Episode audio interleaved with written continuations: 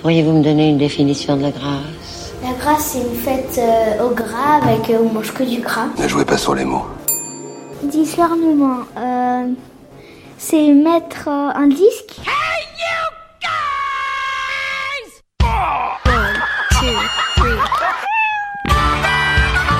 Discernement, capacité de l'esprit à juger clairement et sainement des choses.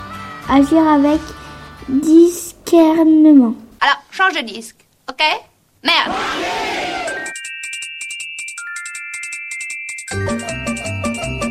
Hémophilie. C'est une grande émotion.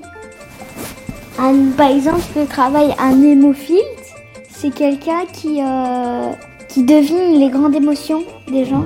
Oh, n'insistez pas, c'est un garçon qui a la pudeur de ses émotions.